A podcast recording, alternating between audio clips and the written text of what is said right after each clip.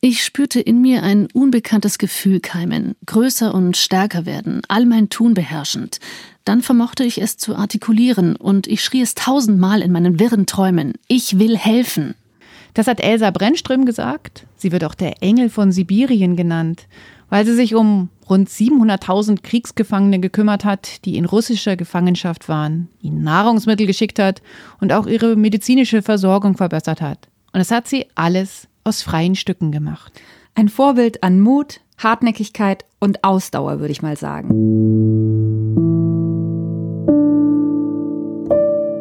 Hallo, ich bin Laura Freisberg und das ist die 14. Folge von Stadtland Krise, dem feministischen Podcast von Frauenstudien München. Ich bin Barbara Streidel und heute geht es um Frauen, die Vorbilder sind. Und wir haben auch einen Gast, Annette Kerkhoff. Du bist Spezialistin in Sachen Gesundheitswissen und Autorin vieler, vieler Ratgeber und Sachbücher. Ich glaube, rund 70 Bücher hast du in den letzten Jahren geschrieben. Wow! Ein riesiger Haufen an Wissen, den du da angesammelt hast. Wir freuen uns sehr, sehr, dass du heute hier mit uns bist. Ich freue mich sehr, mit euch zu sein. Herzlich willkommen. Ich freue mich auch, dass wir dich sehen können, weil vorhin, als wir quasi unser kleines Videokonferenzen-Vorgespräch machen, da hattest du einen riesengroßen Stapel Bücher, auf den du dein Aufnahmegerät gelegt hast. Und haben wir dich gar nicht gesehen. Genau, und das waren alles die Bücher von meinen Frauen. Das waren nicht irgendwelche Bücher, sondern genau die Bücher über diese wunderbaren Frauen. Aber du hast dann doch ein paar beiseite legen können, sodass wir wenigstens dein Gesicht jetzt noch sehen. Das ist gut. Ja, du hast über ganz viele ganz wichtige Frauen in der Naturheilkunde recherchiert und geforscht. Über solche Laienheilerinnen hast du auch promoviert im Fach Kulturwissenschaften. Und ich habe herausgefunden, dass du dein erstes Frauenporträt vor rund 25 Jahren über Hildegard von Bingen geschrieben hast. Das war das erste, aber es war nicht das letzte. Ja, wir haben uns zu meinem großen Glück vor ein paar Jahren kennengelernt und festgestellt, dass wir nicht nur gern zusammen Musik machen, du an der Flöte, ich am Kontrabass. Nein, wir schreiben auch gerne Bücher zusammen und am Internationalen Frauentag 2021, also am 8. März, da ist ein Buch erschienen, da erscheint ein Buch, das wir zwei zusammen geschrieben haben. Das heißt, ich mache das jetzt. Frauen handeln, helfen, heilen. Das Buch ist im Elisabeth Sandmann Verlag erschienen und der Verlag unterstützt auch diese Podcast-Episode. Vielen Dank.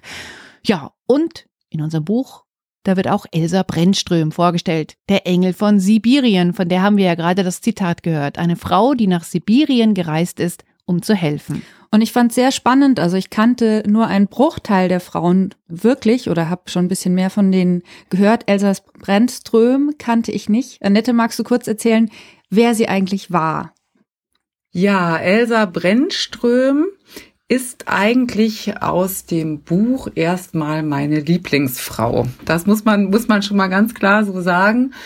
Ich habe mich, wie du das ja schon gesagt hast, mit den unterschiedlichsten Frauen in Heilkunde, Wissenschaft beschäftigt und sie war eben jemand, Sie kam aus der besseren Gesellschaft in St. Petersburg und war die Tochter des schwedischen Botschafters und hat dann, wie man das so in den Kreisen gemacht hat, quasi ein Praktikum oder so eine Art Hilfsdienst im Krankenhaus gemacht. Und da passierte etwas Erstaunliches oder etwas für sie wirklich Einschneidendes. Der Chef von dem Krankenhaus sagte zu ihr den Satz, und wollen die Damen denn auch die Menagerie sehen? Und mit dieser Menagerie meinte er einen Krankensaal, in dem die deutschen Kriegsgefangenen untergebracht waren.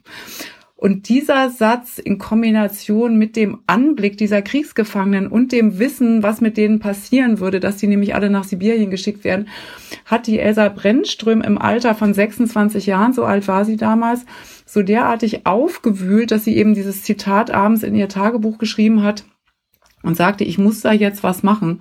Und sie ist also sehr unterstützt worden von ihrem Vater, der das gut fand, dass sie diese selbstgewählte Aufgabe hat und dann hat sie sich überlegt, wie sie denen helfen könnte und ist, und das finde ich so wirklich so bezaubernd, ist auf eine extrem pragmatische Lösung gekommen und sagte, die müssen, die müssen Rucksäcke kriegen, ja. Jeder kriegt einen Rucksack und in dem Rucksack gibt es eine ganz lange Liste, aber da ist dann auch sowas hier wie klar Hemden, Unterhose, Unterhosen, Strümpfe, Handschuhe, Pulswärmer, Schal, Taschentücher, Hosenträger, Seife, Löffel, Zahnbürste, Kamm und Nähzeug und solche Sachen. Das hat sie dann organisiert mit Hilfe von vielen Einrichtungen, Rotes Kreuz und alles. Und dann hat sie aber, und das ist das zweite wirklich wirklich außergewöhnliche, dann hat sie nicht gesagt, damit ist es jetzt gut, sondern sie sagte, ich fahre mit. Und wir reden jetzt also von 1914 oder die Jahre drauf. Dann hat die sich also mit ihrer Freundin in die, in die Eisenbahn gesetzt. Das war irre kompliziert. Die sind in Schneeverwehung gekommen, es hielt an und kam dann an diesem Gefangenenlager an. Und auch da hat sie dann nicht locker gelassen. Sie hätte ja sagen können, okay, jetzt sind wir da, alles angekommen, sondern sie sagt, sie will sich das mal angucken. Ja, sie will wissen, wie es innen drin aussieht. Und dann sagte der Kommandant, der ganz offensichtlich wirklich genervt war von ihr, weil sie das alles so durcheinander gebracht hat, will er nicht und so weiter, aber hat dann einfach nicht locker gelassen, ist dann rein, hat gesehen, dass da katastrophale Zustände waren in dem in dem Lager, dass die Leute da krank waren und dreckig und alles. Dann ist sie wieder zurück er saß da wohl rauchend und ärgerte sich über diesen Besuch und hat den einfach hat gesagt, das kann so nicht sein und haben sie überhaupt das mal selber angeguckt und waren sie da mal drin und dann kam also raus, der war da selber gar nicht drin. Da hat sie gesagt, du müssen jetzt sofort mit mir da durchgehen, das geht hier gar nicht.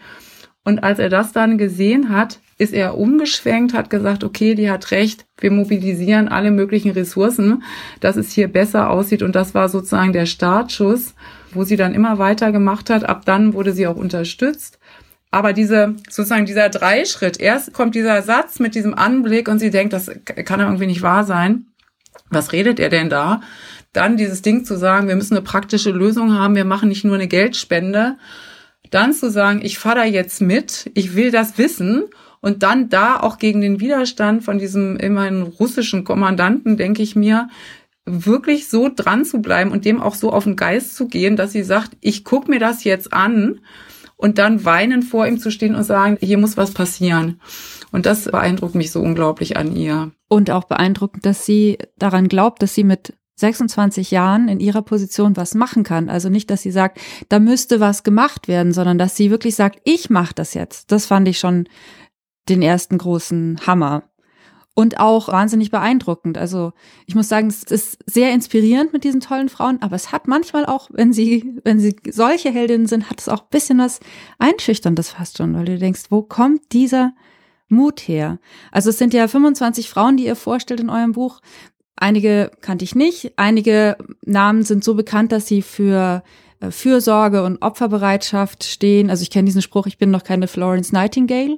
Ihr bestimmt auch, oder? Klar. Klar, lebende Frauen wie Carola Rakete, Kapitän auf dem Rettungsschiff Sea-Watch 3 oder auch Christina Hennel, die ich ja auch mal kennenlernen durfte bei unserer Veranstaltung zu ihrem Buch Das Private ist politisch, Tagebuch einer Abtreibungsärztin, wo wir auch in unserem Podcast in der zweiten Episode darüber gesprochen haben. Eine große Vielseitigkeit an Frauen.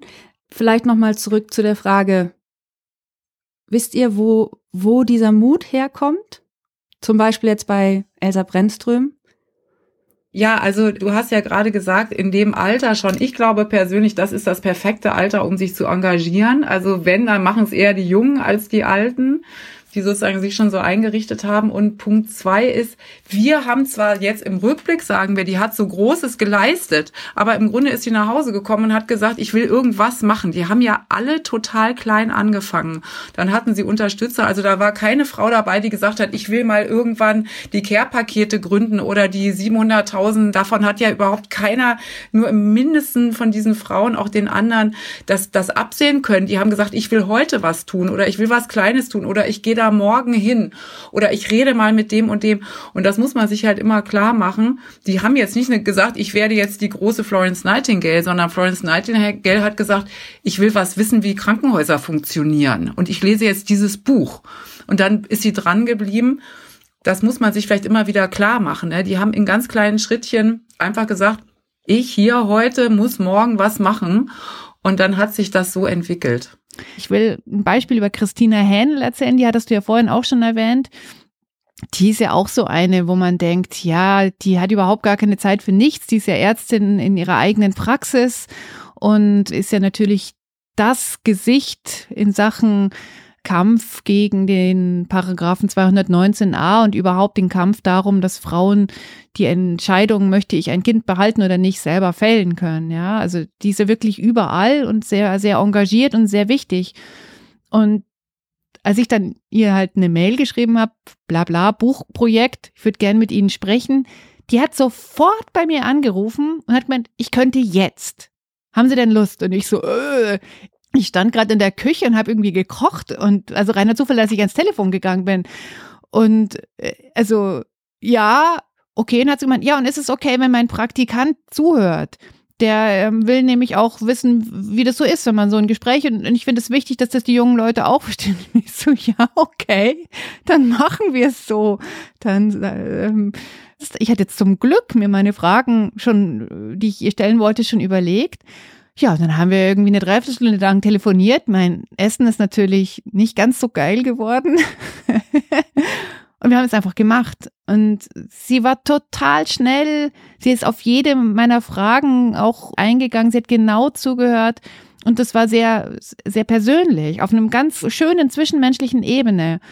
Und das meine ich eben damit. Es sind nicht nur tolle Frauen, über die es vielleicht sehr viele Bücher schon gibt, bei Florence Nightingale zum Beispiel, und sehr viel so allgemeingültiges Wissen, sondern das sind einfach auch Menschen, die einfach auch vielleicht ist das auch so ein gemeinsamer Nenner, bereit sind, sich zu öffnen und eben hinzuschauen und das, was sie sehen, halt dann auch, ja, ähm, wenn es ihnen nicht gefällt, anzupacken.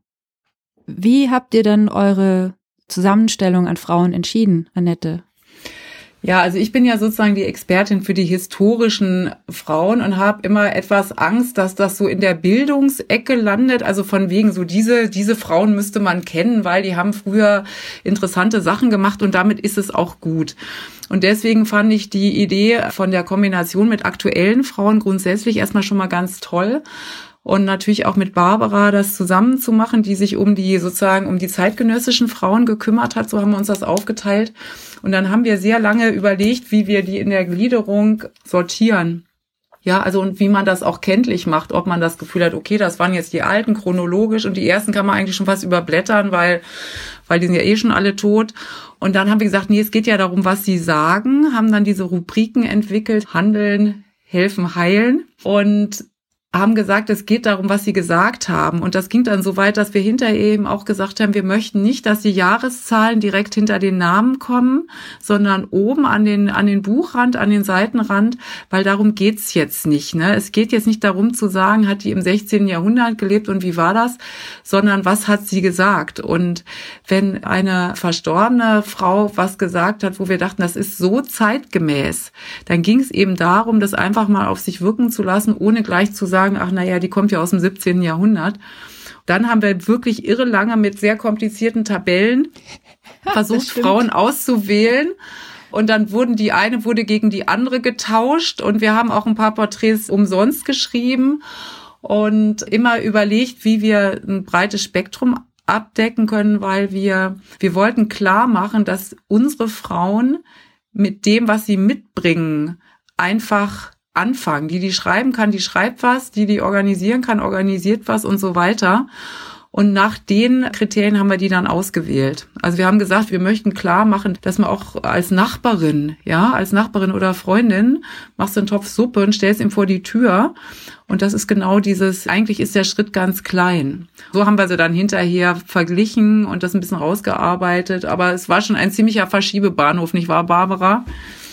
Das stimmt.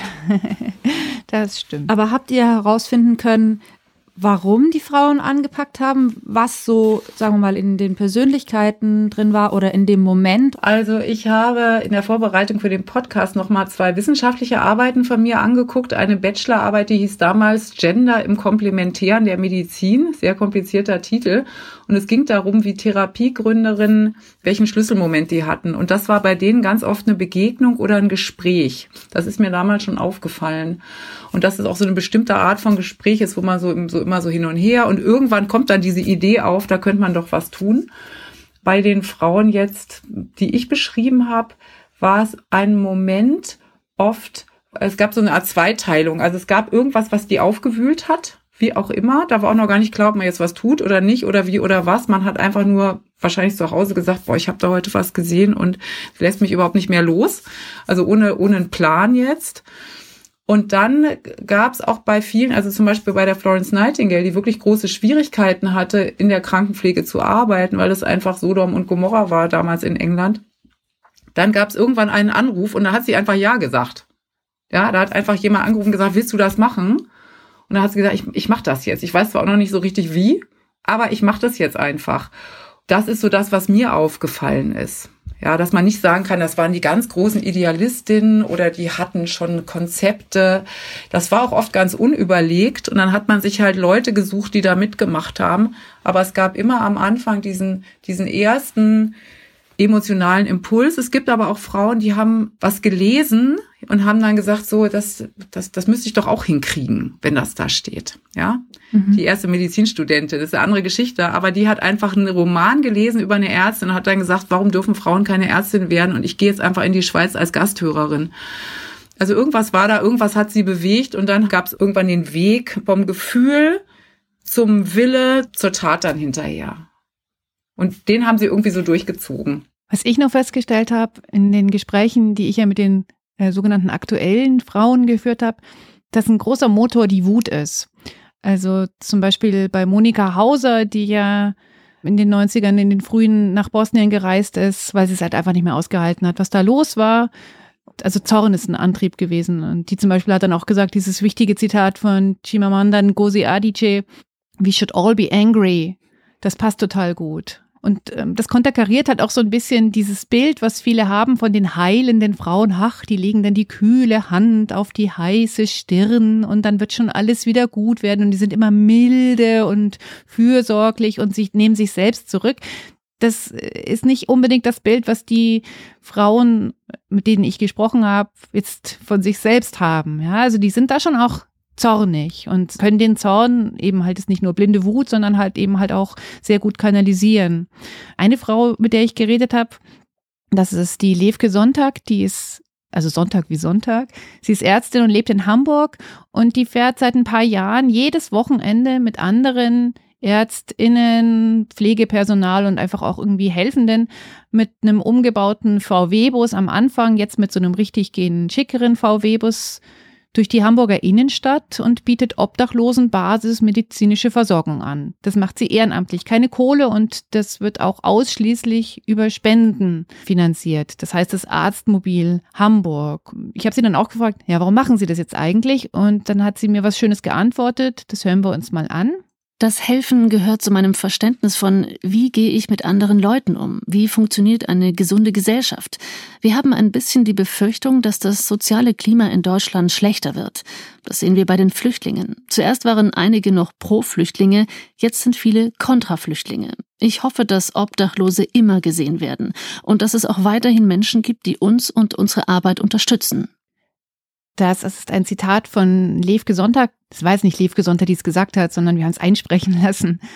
Genau, und sie ist eben jedes Wochenende und auch in der Corona-Zeit natürlich in der Hamburger Innenstadt unterwegs und kümmert sich, bietet an medizinische Versorgung für, für Obdachlose, für Menschen, die auf der Straße wohnen. Und das sind natürlich sau viele, kann man sicher denken. Mhm. Auch in einer sehr, sehr reichen Stadt wie Hamburg. Ihr habt jetzt immer das praktische Moment so betont. Aber wie wichtig ist Idealismus? Der Idealismus ist sicherlich ein Antrieb und das sind natürlich haben sie irgendwie einen Wunsch von einer bestimmten Gesellschaft oder von auch Werten. Es ist natürlich immer alles eine Wertefrage. Was mir aber aufgefallen ist, ist, dass viele Frauen tendenziell auch ein bisschen anderes Verständnis von helfen haben. Ja, das ist jetzt nicht das Helfen von oben nach unten, sondern eher so ein Helfen auf Augenhöhe. Das heißt, es ist für diese Frauen gar nicht so dieses Ich als große Starke helfe jetzt den armen Schwachen da unten von oben nach unten. Also es ist eine andere Art von helfen als jetzt meinetwegen im christlichen Sinne. Und das ist auch dieses Missverständnis vielleicht neben der Sache mit der Wut, dass es eben viele Frauen von denen, die ich beschrieben habe, die sehen das Leben oder die Gesellschaft eher als Netzwerkerin. Ja, die sagen, es gibt immer Situationen, da kannst du Unterstützung brauchen und du unterstützt andere. Und deswegen sprechen die auch oft auch gar nicht von helfen, sondern von Care. Und dann sieht die Sache nämlich sowieso schon mal ein bisschen anders aus, dass sie sagen, wir sind sowieso eigentlich an Fürsorge und es ist auch gar nichts Samaritermäßiges, weil wir, wir brauchen hier selber alle irgendwann mal Hilfe. Die sehen quasi die eigene Bedürftigkeit und organisieren sich anders. Das kommt vielleicht auch noch ein bisschen dazu. Ja, das ist nicht so, ich bin so der gute Mensch und ich helfe jetzt irgendjemand anders. Ich hatte oft das Gefühl, dass sie einfach Sachen nicht aushalten. Also, dass sie Situationen nicht aushalten, dass sie durchaus auch nach Hause gehen und sagen, eigentlich wäre es mir am liebsten, ich könnte das jetzt auch vergessen, aber irgendwie lässt es mich dann doch nicht los. Also auch diese Berührbarkeit ist in meinen Augen eine wichtige Voraussetzung oder eine Gemeinsamkeit von den Frauen, die ich beschrieben habe. Und vielleicht ist es ja auch nicht nur ein Ich mache das jetzt, sondern auch ein Wir machen das jetzt. Also Elsa Brennström hatte ja eine Freundin, die mit ihr mitgefahren ist und so. Aber ihr habt euch natürlich auf die Ideengeberinnen dann konzentriert, oder? Naja, aber dass die Freundinnen dabei waren, das ist in vielen Porträts schon zu sehen, dass die nicht alleine waren.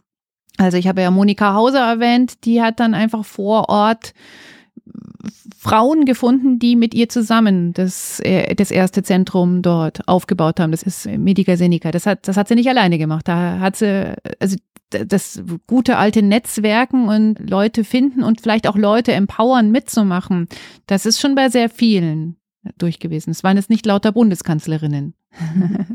Bei Florence Nightingale ist es auch so. Die kennt man ja als die mit der Lady with a Lamp und so weiter. Aber erstens war sie sehr energisch. Ja, ich meine, die hat da für Tausende von Soldaten in so einer Männerwelt in Istanbul hat die versucht, ein Lazarett aufzubauen. Und die war auch nicht alleine, sondern die hatte 40 Freundinnen dabei. 40 Frauen dabei. Alles Engländerinnen, die da versucht haben, das in Ordnung zu bringen. Und man darf sich das auch nicht so vorstellen, dass die alle so willkommen geheißen wurden. Also dieses Bild der, der sanftmütigen, karitativen Person, das haut gar nicht hin. Da mussten ja auch Verhältnisse geändert werden und oft eben auch gegen Widerstände. Ja, weil es was gekostet hat. Das hat einfach Ressourcen gekostet. Oder es waren ja Dinge, die vorher nicht gemacht waren, wo vorher niemand gesagt hat, da müssen wir jetzt was tun. Also das war schon auch so, dass eine gewisse Energie, Wut, Entschlossenheit da auch unbedingt nötig war, um das auch überhaupt machen zu können. Hm. Und ganz wichtig ist natürlich, dass wir jetzt nicht hier so eine Liste gemacht haben, die besten Helferinnen des weiß ich nicht, 16., 17., 18., 19., 20. und 21. Jahrhundert, also gar kein Ranking ist da uns wichtig gewesen. Wir haben halt bekannte wie unbekannte Frauen gesucht und natürlich sind die Stellvertreterinnen auch zum Beispiel für eine Branche, würde ich schon fast sagen. Also es gibt bestimmt nicht nur in Hamburg, das, äh, das weiß ich sogar, es gibt nicht nur in Hamburg so ein Arztmobil, was äh, rumfährt für Obdachlose. Aber wir haben halt dann einfach mal das rausgewählt. Wir haben halt eben auch, auch versucht, verschiedene Bereiche abzudecken. Zum Beispiel haben wir Sybil Phoenix gefunden, ist eine schwarze Frau, die sich in England um Jugendliche gekümmert hat. Wir haben die Frau drin, die das Coronavirus entdeckt hat, June Almeida. Und eben nicht nur helfen, gleich mit diesem, hatten wir jetzt da schon oft angemerkt, dieses Aufopferungswürdige. Annette, du hast ja noch das tolle Porträt von Teresa von Avila reingebracht. Das ist unter den Katholiken eine sehr bekannte Frau, eine der bekanntesten Mystikerinnen und Gründerinnen von Reformklöstern. Ich bin jetzt keine Katholikin, deswegen kannte ich die nicht so gut. Und du hast ein ganz, ganz tolles Zitat von ihr auch gefunden. Das würde ich gerne jetzt noch anhören. Geben Sie sorgfältig darauf acht, dass Sie sich des notwendigen Schlafes nicht berauben. Sie meint damit sechs Stunden und genügend Nahrung zu sich nehmen. Ja, man muss bei Teresa von Avila, die hat also im 16. Jahrhundert gelebt.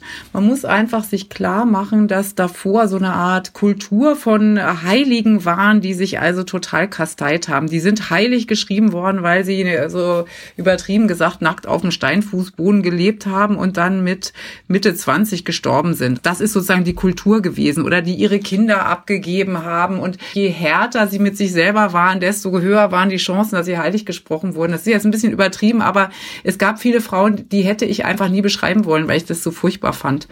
Und die Theresa von Avila hat einfach gesagt, unsere Aufgabe ist dieser gelebte Glauben, ist die Nächstenliebe, so versteht sie Christentum. Das heißt, es geht eigentlich nur darum, es geht nicht um irgendwelche Bußübungen oder wer ist sozusagen der beste Gläubige und der macht die härtesten Kasteiungen mit sich im Kloster, sondern sie sagt, das zeigt sich einzig allein darin und dafür brauchen wir eben Energie. Also es nützt auch nichts, wenn wir uns komplett aufopfern und aufgeben und dann sind wir hinterher selber völlig entkräftet. Und damit hat sie eben total aufgeräumt und das hat mir so unglaublich gut an ihr gefallen weil sie eben auch so wunderbare andere Sachen gesagt hat, dass sie geschrieben hat, ja, ich mache mich zu einer Heiligen, indem ich Mahlzeiten zubereite und Teller wasche, solche Sachen. ist wieder ein bisschen pragmatisch. Sie war ja auch eine große Mystikerin. Aber das zeigt eben, dass sie sagt, es zeigt sich im Tun und um gut für die anderen zu sein, müssen wir gut zu uns selber sein und darauf achten, dass unsere Ressourcen nicht erschöpft werden. Ich würde gern nochmal auf das Alter der Frauen eingehen. Du hast vorhin gesagt, 26 ist ein gutes Alter, um sowas zu starten. Ich kann mich erinnern bei Christina Hähnel, dass sie bei unserer Veranstaltung gesagt hat, dadurch, dass ihre Kinder aus dem Haus sind, ist es auch ein gutes Alter, um sozusagen jetzt diese Rolle einzunehmen und gerichtlich durch die ganzen Instanzen zu gehen. Wenn sie jetzt noch kleine Kinder zu Hause hätte, hätte sie vielleicht gar nicht diese Ausdauer, das durchzuziehen. Habt ihr das rausfinden können? Welche Alter sind gut, um zu sagen, ich mache das jetzt?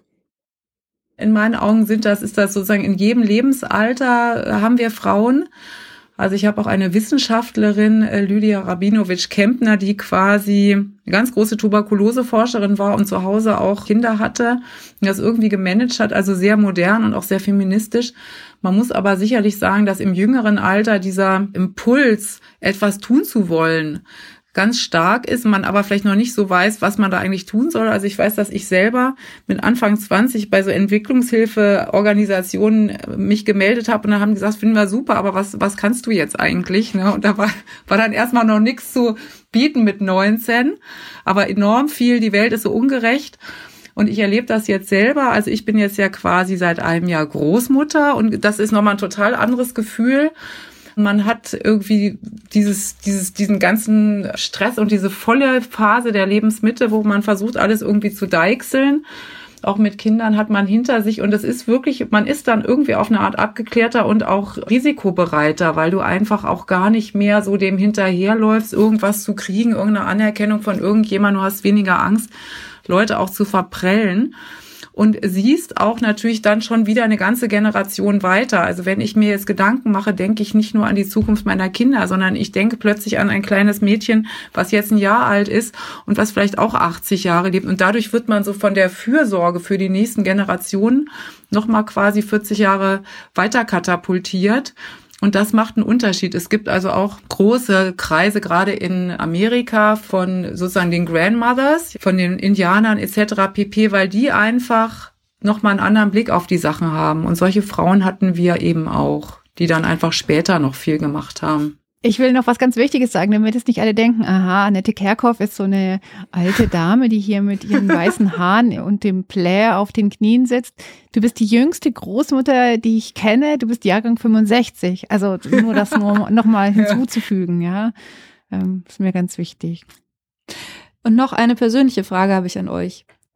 Hattet ihr in eurem Leben schon mal so ein Ich mach das jetzt Moment? Ach, den habe ich dauernd. Laura, ich mache das jetzt. Ich mache einen Podcast mit dir. Annette, ich mache das jetzt. Wir schreiben dieses Buch zusammen. Oder wir gehen jetzt da nach freiem Mann raus und spielen in diesem Corona-geplagten Altersheim. Wir stellen uns da in den Garten und machen Musik. Ich habe das eigentlich ständig. Ja, ich habe das, ich habe das auch immer wieder ob das jetzt solche Projekte sind, die so idealistisch sind oder auch gerade, wenn es darum geht, mit Freundinnen, Freunden was zusammen zu machen, dass die sagen, ey, machst du da mit? Sag ich, ja klar, mache ich jetzt. Ne? Und auch sozusagen so ein bisschen, also nach den Gelegenheiten, ich erinnere das Heiligabend, da bin ich zurückgelaufen und da war eine Kirche und wenn ich jetzt in dem Moment nicht so Corona-mäßig hätte so aufpassen müssen wegen Leuten aus unserer Familie, war ich auch so, oh, ich gehe da jetzt rein und spiele einfach mal ein Lied für die und dann gehe ich weiter. Das war einfach aus dem Leben heraus, ja, also weniger geplant vom, vom Tisch. Dann gibt's andere Projekte, wo ich wirklich, ich habe so eine Idee von Tipps für zum gesunden Leben, für geringe Ressourcen, wo ich wirklich seit Jahren schon dran bin, irgendwie Kontakte zu den Tafeln aufzunehmen und da sicherlich auch nicht locker lassen werde. Bisher habe ich da noch niemand gefunden, der da richtig mitmacht. Also klar, ja. Mhm. Ja, sehr schön. Das Tolle ist, wer jetzt Lust bekommen hat, mehr über die bekannten und unbekannten historischen und noch lebenden Frauen zu erfahren, wir verlosen euer tolles Buch. Ich mache das jetzt, das im Elisabeth Sandmann Verlag erschienen ist. Wenn ihr da draußen eins gewinnen wollt, schickt uns eine Mail an podcast.frauenstudien-münchen.de. Und haben wir noch ein Zitat zum Abschluss? Ja, eins habe ich noch vorbereitet. Das ist ein schönes Empowerment-Zitat von Monika Hauser, kommt es. Es gibt keinen Grund, die Hände in den Schoß zu legen. Was mich aber total ärgert, dass wir immer wieder um die gleichen Dinge neu kämpfen müssen. Das finde ich das Unerträglichste.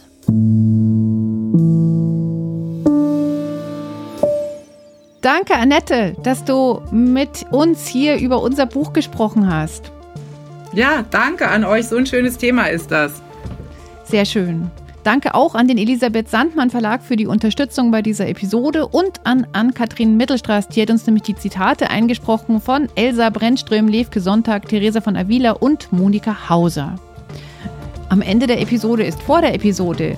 Die nächste Episode gibt es in zwei Wochen und es geht um ein Werkstattgespräch zu Lauras Essay Last 1000 Feminismen blühen, sozusagen um die Lost Scenes. Ja, und auch ein bisschen, warum ich äh, vier Jahre gebraucht habe, um einen Text zu schreiben. Einen Text, von dem ich zwischendrin gedacht habe, ich kriege den niemals fertig und der jetzt auch ganz anders klingt als noch vor vier Jahren, als ich damit angefangen habe. Ich muss aber zu meiner Entschuldigung sagen, mir ist ein Kind dazwischen gekommen. Das nur zur Erklärung. ja, sowas passiert, kommt immer mal wieder vor, dass ein Kind dazwischen kommt.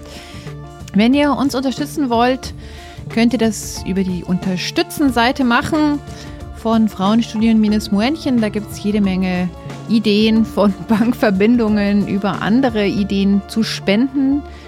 Ihr könnt uns aber auch unterstützen über Feedback, Kommentare, Themen und Wünsche. Und Sternchen gerne über die üblichen Podcatcher verteilen, da freuen wir uns auch. Das war's. Bis bald. Tschüss. Ja, bis bald. Tschüss.